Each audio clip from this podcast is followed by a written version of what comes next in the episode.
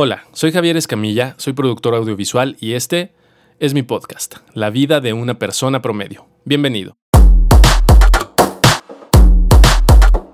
Gracias por regresar a este podcast y en caso de que sea tu primera vez por acá, te cuento de manera muy rápida de qué trata. Este podcast comenzó como un desahogo a esa vocecilla o vocecillas en la cabeza, esa que te dice, déjalo para después, no pasa nada, o esa que dice, como que ya te hiciste tonto demasiado tiempo, ¿no? O esa que nada más está haciendo ña, ña, ña, ña, ña y no dice nada, pero cómo molesta. A la hora de escribir el guion de este podcast, siento que siempre desahogo todas esas voces. Sucede una catarsis. Le doy su lugar a cada una y me siento mucho más tranquilo después. Entonces, ¿de qué va específicamente este programa? Pues mira, la neta no sé, creo que aún no lo tengo muy claro. Termina entrando en categoría de, no sé, de superación personal o de emprendedores, algo así. Porque a final de cuentas todo se aterriza en ideas para ser un mejor ser humano, no desde la perspectiva de que yo te diga qué hacer, sino solamente contándote algo desde mi experiencia, ya sea nada más algo reflexivo o algo práctico, y si avance o fracase.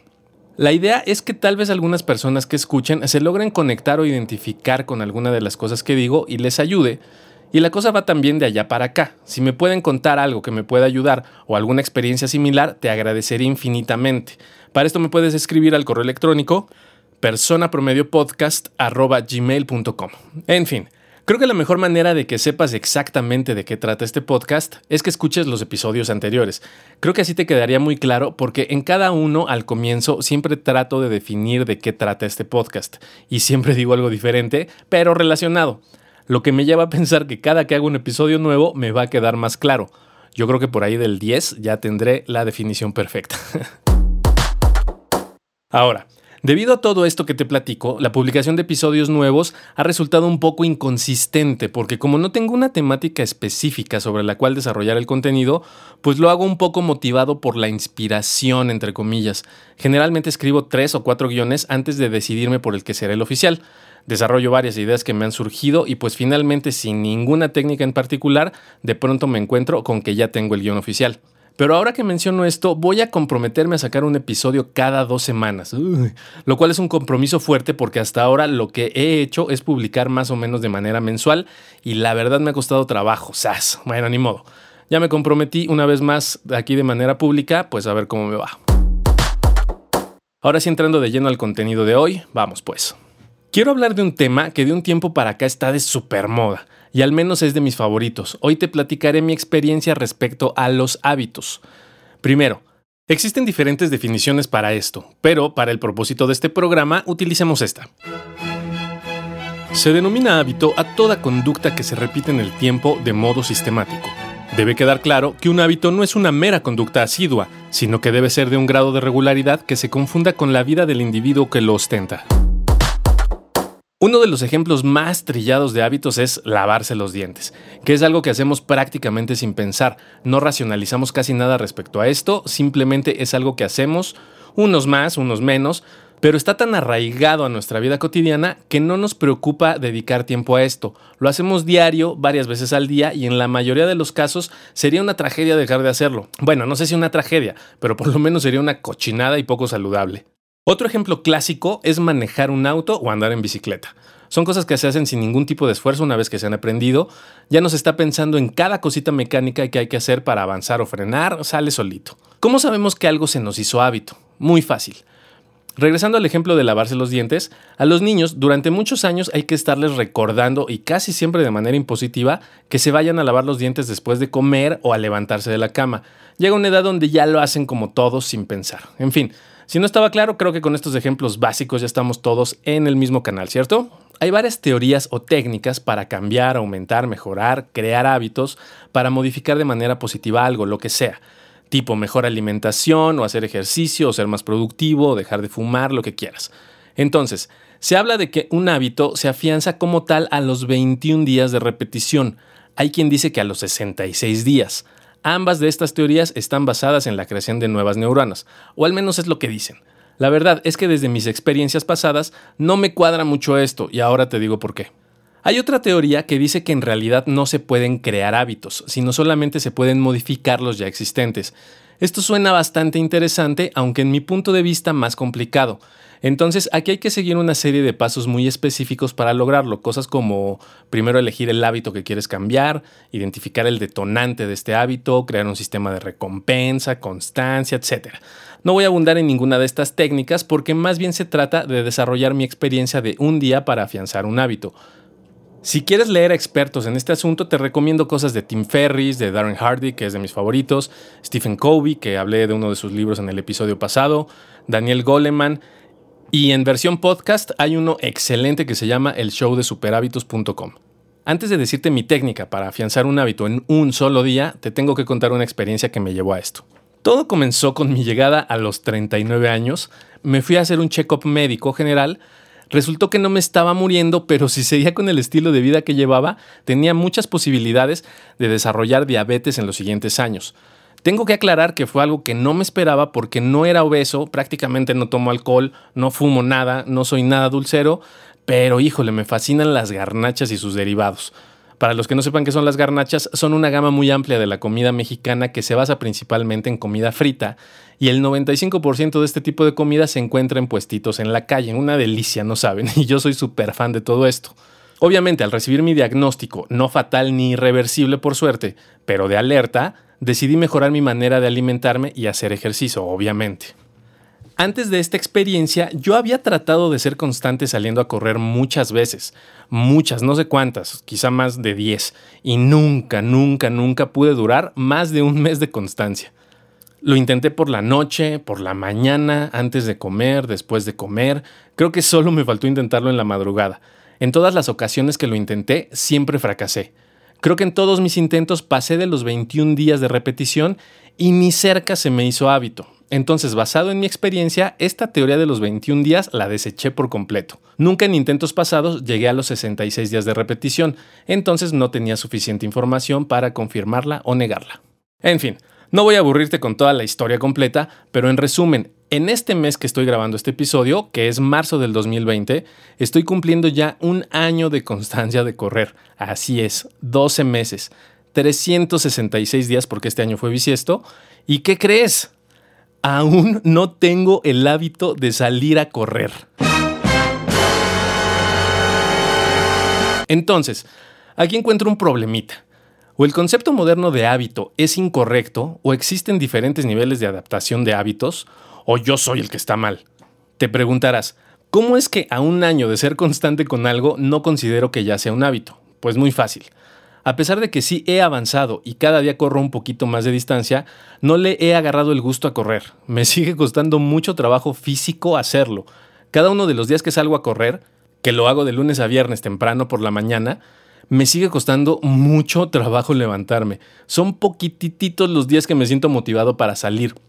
Absolutamente todos los días al levantarme siempre considero la opción de no pasa nada si no corro hoy, total, corrí ayer y seguramente correré mañana, y así siempre encuentro un pretexto nuevo para no salir a correr.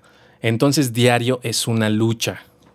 Y esto de correr es solo un ejemplo de varios hábitos que tengo que en realidad no son hábitos, cosas que ya llevo mucho más de 66 días de constancia y que aún así no se me hacen hábitos, al menos en este concepto de adoptar una conducta o acción. Pero dentro de todo esto que te cuento, creo que hay una parte bien importante que es como la parte medular del asunto.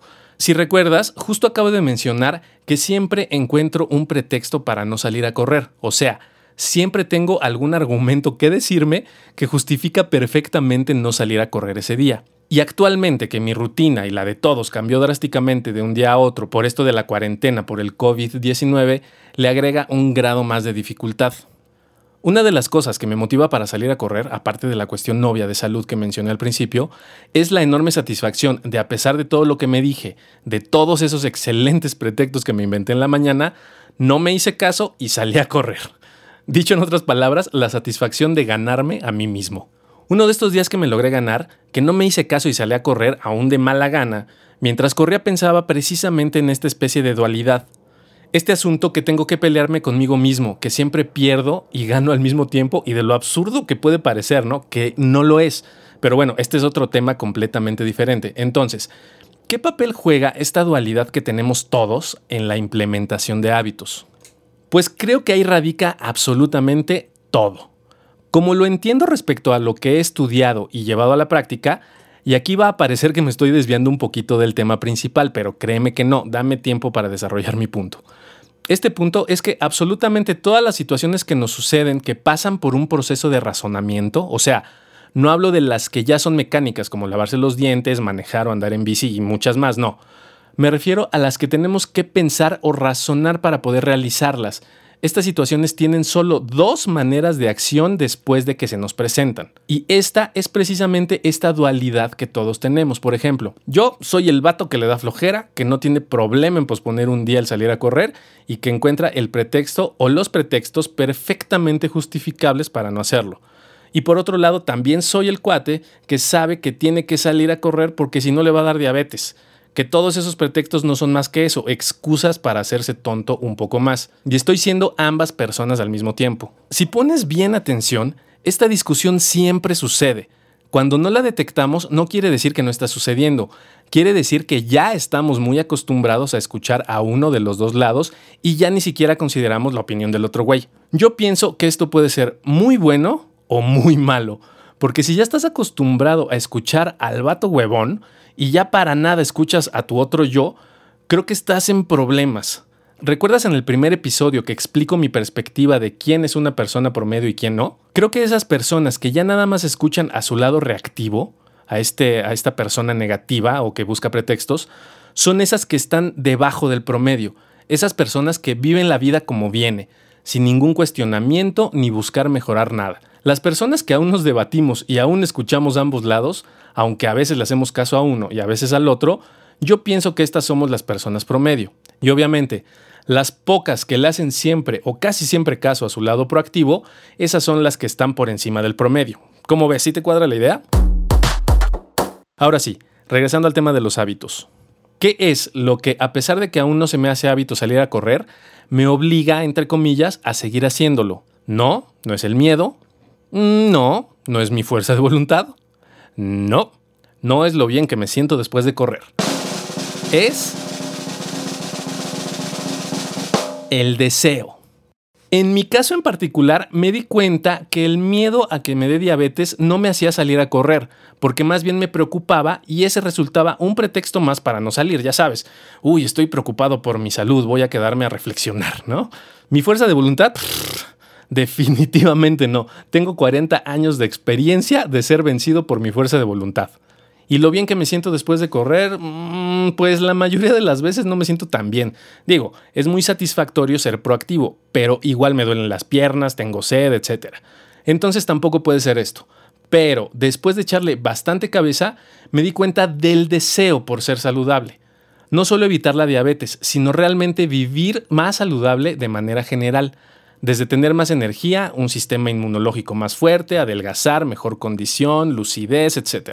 Tal vez te suena medio fumado esto, pero de verdad, pon un poquito de atención no tanto a lo que quieres, sino a lo que deseas, que son cosas bien diferentes. Te voy a poner un ejemplo. Creo que todos queremos ganarnos la lotería, al menos la gran mayoría de la humanidad, pero no todos compramos boletos para participar en sorteos. Los que realmente desean ganársela son los que compran boletos y automáticamente tienen más posibilidades de ganársela. Es más, de hecho son los únicos que tienen posibilidades de ganársela. Los que queremos ganar la lotería pero no compramos boleto, en realidad no queremos, o dicho en este contexto, no lo deseamos.